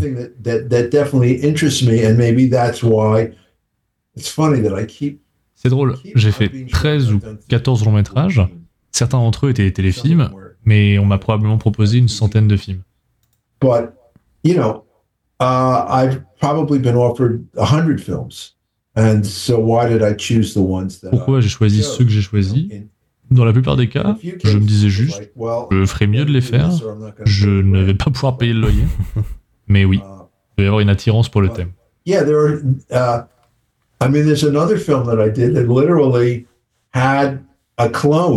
Il y a un autre film que j'ai fait qui avait littéralement un clone. C'était littéralement à propos de ça. Et le nom du film, c'était Euh, en fait, j'oublie le nom de mes propres films, mais oui, il s'agissait d'un clone.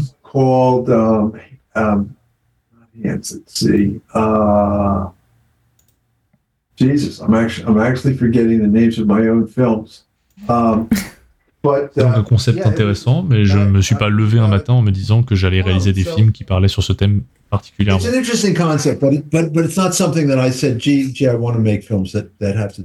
Je laisse les historiens du cinéma décider. Um, vous avez réalisé en 1999 la suite du film Wishmaster. Vous avez dit dans un documentaire que vous n'êtes pas un grand fan du premier film. Comment avez-vous été amené à travailler sur le projet? Okay, well, so first of all, they had offered me the original one. Tout d'abord, ils m'ont proposé l'original, mais ça ne m'a pas intéressé. Je dis non, ça ne m'intéressait pas. Quelques années plus tard, en gros, je devais trouver du travail. I needed to work. Um, I didn't have a film. I think something else had fallen through, and and and I just needed to, n'avais pas de film en projet. Il y a un projet en cours de pré-production, mais qui était tombé à l'eau. Mon agent m'a appelé et m'a dit qu'on aimerait me proposer une suite et que je pouvais l'écrire et la réaliser. J'avais le champ libre pour faire ce que je voulais. Ils s'en fichent. Ils veulent juste sortir le numéro 2. Tout ce que j'avais envie de faire ferait l'affaire. Donc j'ai réfléchi et je me suis dit que c'était une idée vraiment intéressante. Le fameux Be careful what you wish for, avec les vœux qui se réalisent d'une mauvaise manière.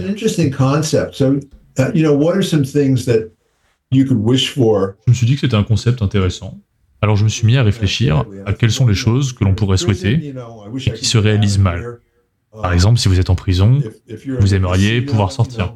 Vous êtes dans un casino, vous aimeriez pouvoir gagner beaucoup d'argent. Vous pouvez vraiment vous amuser avec ce concept. Et c'est aussi le seul film avec Alone in the Dark que j'ai écrit et réalisé. That's the only other movie that I directed that I actually wrote. And it's it's I mean, I don't I I really like it. Et j'aime bien ce film en vrai. Je sais pas trop ce que les gens en pensent. Certains pensent qu'il n'est pas très bon, d'autres pensent que c'est nul. D'autres l'aiment vraiment. Il y a tout cet élément religieux dedans, ce qui est un peu bizarre parce que je me considère pas comme une personne très spirituelle ou religieuse, alors qu'un des protagonistes est un prêtre orthodoxe grec. J'ai pensé que c'était une façon très intéressante de mélanger plein d'idées différentes. Et puis c'était amusant à faire. Uh, I, I thought it was a very interesting kind of um, mélange of, of things. You know, um, I think there's a lot of ideas. And yeah, it was il se fichait de ce que je faisais, tant que je pouvais le faire dans la limite du budget. Et on avait un super casting.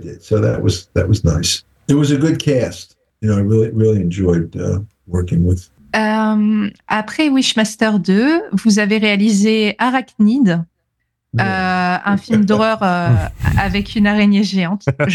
J'adore ce film. Euh, vous avez aimé ce film? J'ai honte de ce film. I'm ashamed of that film. Ah, oui, je suis là. Non, Il a honte. Vraiment? because I'll, I'll, I'll, I'll tell you what, what happened. Tous les films que j'ai réalisés, à l'exception d'Arachnid, tous les films que j'ai réalisés, je les ai aimés d'une manière ou d'une autre. Certains me plaisent plus que d'autres, évidemment. Je veux dire, si vous êtes réalisateur, vous devez trouver ce qui vous anime dans un film. Alone in the Dark, par exemple, a été mon premier film, mon premier enfant en quelque sorte. C'est donc facile à aimer. La revanche de Freddy a lancé ma carrière et a fait beaucoup d'argent, donc là aussi, c'est facile. Et comme j'ai dit, The Hidden a été un coup de foudre au premier regard dès le scénario. Um, as I mentioned, The Hidden was love at first sight. Um, le coup de foudre. Et puis les autres, vous savez, il faut parfois se forcer à les aimer pour les réaliser. J'avais un autre film en pré-production, un film important, mais le projet est tombé à l'eau. Il devait se faire, c'était avec, malheureusement, Steven Seagal, qui était un psychopathe. Je veux dire, il est vraiment effrayant.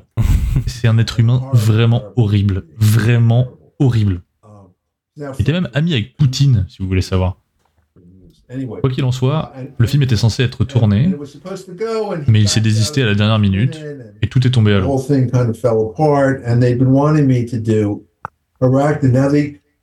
Et le studio est arrivé et a dit qu'il voulait que je fasse Arachnid. Il a dit que je ne voulais pas faire un film sur les araignées. Disney voulait que je fasse Arachnophobia un petit peu avant.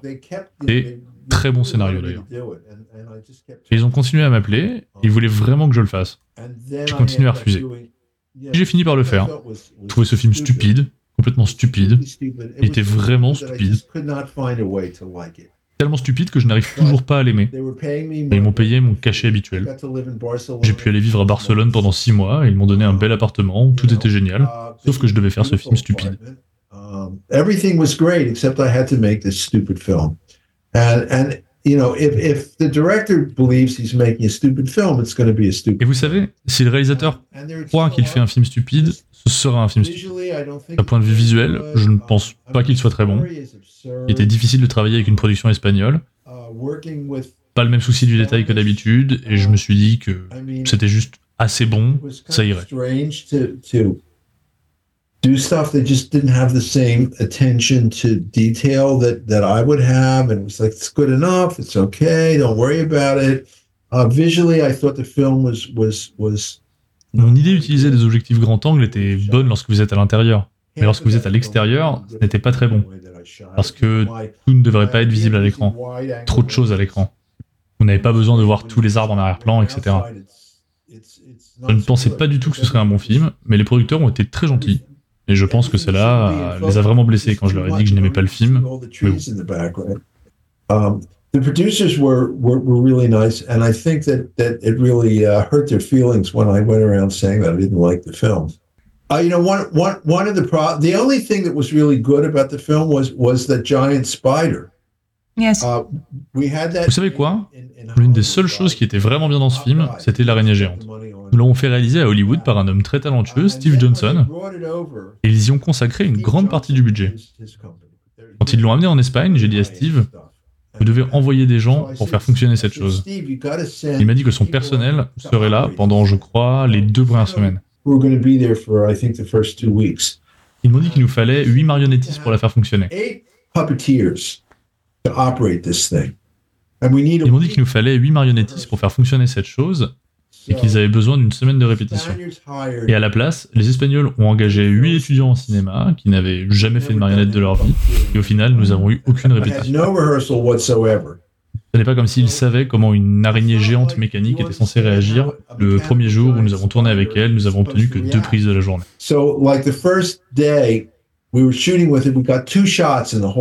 L'araignée était censée bouger dans tous les sens, mais comme personne ne s'y connaissait en marionnettisme, on dirait juste qu'elle a fait un AVC.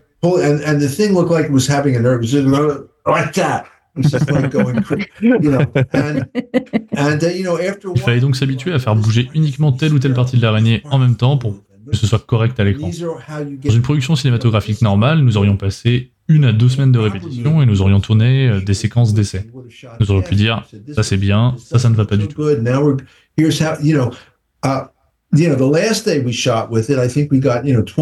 Le dernier jour où nous avons tourné avec l'araignée, je pense que nous avons obtenu 22 prises. Parce que tout le monde était devenu très bon à ce moment-là et que nous savions quoi faire.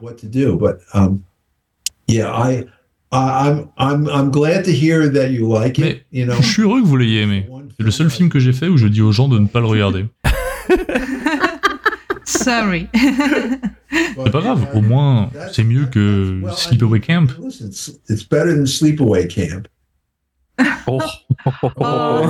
oh. J'aime Sleepaway Camp aussi, parce que j'ai très mauvais goût. Very bad taste. J'espère que c'est pas pour ça que vous me parlez aujourd'hui. Plaisante. No, no, no, no, don't worry. I'm just kidding. Just kidding. I like Biden too. not too, uh, like it? not too many. The Eden 2? I, never saw it, you know? Oh, no, not too in, not yeah, too many. I, think she, she meant oh, oh, as, uh, Eden uh, 2. V, v, v, Eden, yes. Vous avez pas vu la suite de The Eden? No, I never saw it. I, j'ai lu le script, et ce sont des amis qui l'ont fait, mais non. Pas ça très utile de le voir. There was no point in watching. Et, ouais, mais and, and I've never seen any of the other sequels to Wishmaster either. I, I, I have seen all of the J'ai vu aucune suite de Wishmaster aussi. J'ai vu toutes les suites de Freddy, car l'annulaire organisait des grandes fêtes à chaque sortie. Il y avait toujours plein de nourriture et de petits fours, donc je venais. Et puis, je faisais partie de la famille New Line. Il y a Wishmaster, ça fonctionne grâce à Andrew Divoff, le Jean. Excellent acteur, hmm. qui n'est qui n'est pas dans le 3 et le 4. C'est pour ça aussi. Yeah, well, uh, Andrew is terrific actor. He's really, oui. really good. Andrew est un formidable acteur qui est vraiment, vraiment bon. Mais dans Wishmaster, il se faisait torturer. They had to put those things in his eyes and Je veux dire, ils ont dû lui mettre ses lentilles dans les yeux, et vous savez, à la quatrième semaine de tournage, c'était comme de la torture pour lui, parce que ses yeux étaient en flammes. Il était très très mal à l'aise dans son costume. Lorsque vous devez faire ce genre de maquillage, même pour Robert England, à la fin de chaque film, votre peau ressemble à de la viande crue. well, I mean, the makeup. I mean, when you have to do that kind of makeup, you know, even you know, Robert by by the end of uh, uh, each film, his skin was like you know was like raw meat. But he was he was wonderful in the role. You know, again, he. En plus, c'était vraiment difficile de l'enlever. D'une certaine manière, Andrew ressemble à Robert England. Il avait une présence extraordinaire. Et c'est aussi un homme très très intelligent, très brillant. Il parle cinq ou six langues et parle couramment le russe. Tout le tournage était très agréable. Ah, vous, n'avez pas réalisé de film depuis 2004. Euh, qu'est-ce que vous avez fait depuis? Uh, well, I mean, on m'a proposé de lancer un programme d'éducation au cinéma dans une université et comme ma carrière ralentissait, j'ai accepté. Pour vivre, je devais faire un film tous les ans ou tous les deux ans pour subvenir aux besoins de ma famille. And so, and I never did a lot of TV. I had, I had too much ego to do episodic. You know, episodic is really it's the writers that. that J'ai donc fait un peu de télévision, mais j'avais trop d'ego pour faire de l'épisodique. Vous savez, la télévision épisodique, ce sont vraiment les scénaristes qui sont aux commandes. Uh, Il m'a donc semblé que c'était une bonne idée d'accepter ce poste d'enseignant, ce qui est très étrange de se retrouver soudainement dans le milieu universitaire quand on a été à Hollywood. Et puis évidemment, je n'ai pas pu faire de film pendant quelques années, et puis soudain, je n'étais juste plus à Hollywood.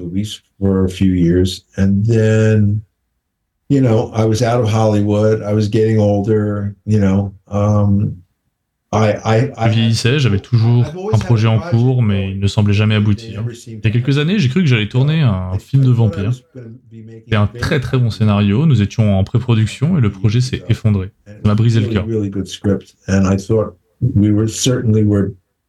in pre-production and it fell apart and it broke my heart. So sad. So Cependant, je continue à penser que peut-être, peut-être que je ferai un autre film, mais à ce stade, euh, j'en suis pas si sûr. Uh, you know, I mean, my my life has sort of been. Um, Ma vie a été une sorte de série d'accidents heureux en quelque sorte. Pour la plupart des films que j'ai réalisés, j'étais assis dans mon coin et puis soudain, hey, voilà le scénario de The Hidden, vous voulez le faire? Oui, d'accord. C'est un peu comme je mets un message dans une bouteille, je l'envoie à la mer. Le matin, je me réveille, je me promène sur la plage et je vois qu'il revient la bouteille quand elle s'échoue sur la plage. Et peut-être qu'un jour, il y a une bouteille avec un message disant Voici un autre film que vous pouvez réaliser, ou le message dira Venez à mon festival de films, on vous y invite pour une projection, ou alors il dira Venez faire un podcast avec Romain, euh, Romain Plourde. Uh, Romain. Romain Plourde. Plourde. Plourde. C'est un peu comme ça que ma vie s'est déroulée. Ce sont les cartes qui m'ont été distribuées. Et enseigner pendant des années m'a permis de mieux comprendre ce que je faisais par instinct auparavant. M'a permis de vraiment analyser ce que je faisais parfois machinalement, sans même comprendre pourquoi je faisais ça comme ça. Je me disais que je serais un bien meilleur réalisateur sur ce film de vampire dont je vous ai parlé, qui a échoué maintenant que j'ai toutes ces connaissances. Mais peut-être aurons-nous l'occasion de le découvrir, qui sait à l'heure actuelle. J'ai 78 ans, je suis en bonne santé, mon esprit fonctionne et tout va bien. Je veux pas faire un autre film juste pour faire un autre film, j'ai l'impression d'avoir un héritage à laisser. Quel serait donc le film idéal pour terminer ma carrière? Je sais pas. C'est génial si je pouvais obtenir le financement nécessaire pour faire ce film de vampire. Je pense que c'est un très très bon scénario. Je l'ai pas écrit, mais j'ai travaillé en étroite collaboration avec le scénariste, de l'idée à la version finale. C'est donc un projet qui me tient vraiment à cœur. I didn't write the script, but I worked very closely with the writer, you know, from the idea to the, to the final draft, you know, so, so it's something that I'm, I'm very invested in. Et voilà, c'est terminé. Merci beaucoup à Jack Shoulder de s'être prêté au jeu de l'interview et d'être venu. Un gros merci à lui d'avoir supporté nos accents anglais qui sont terribles. On espère vraiment que ce format vous aura plu et que vous avez quand même pris du plaisir à l'écouter parce que comme on l'a dit dans l'introduction, c'était pas facile à monter et tout, c'était un peu un peu bordélique. On espère que ça a été informatif et par la même occasion, peut-être que vous avez découvert un cinéaste et vos prochains visionnages. En attendant, n'hésitez pas à nous dire ce que vous en avez pensé. Il y a un espace commentaire sur toutes les plateformes, YouTube, Spotify, etc., qui est là pour ça. On espère que l'exercice se refera. Maintenant, on sait comment, faire, on va mieux gérer la prochaine fois. Hein. Voilà, là c'était un peu les découvertes. Euh, gros bordel au montage, mais, euh, mais c'est très très instructif pour, pour nous. Euh, on, verra, on verra qui, qui viendra, on sait pas, on sait pas, mystère. En attendant, on se revoit en fin de semaine pour notre épisode sur l'orphelinat de J.A. Bayona, et on vous souhaite à tous une bonne semaine et encore merci.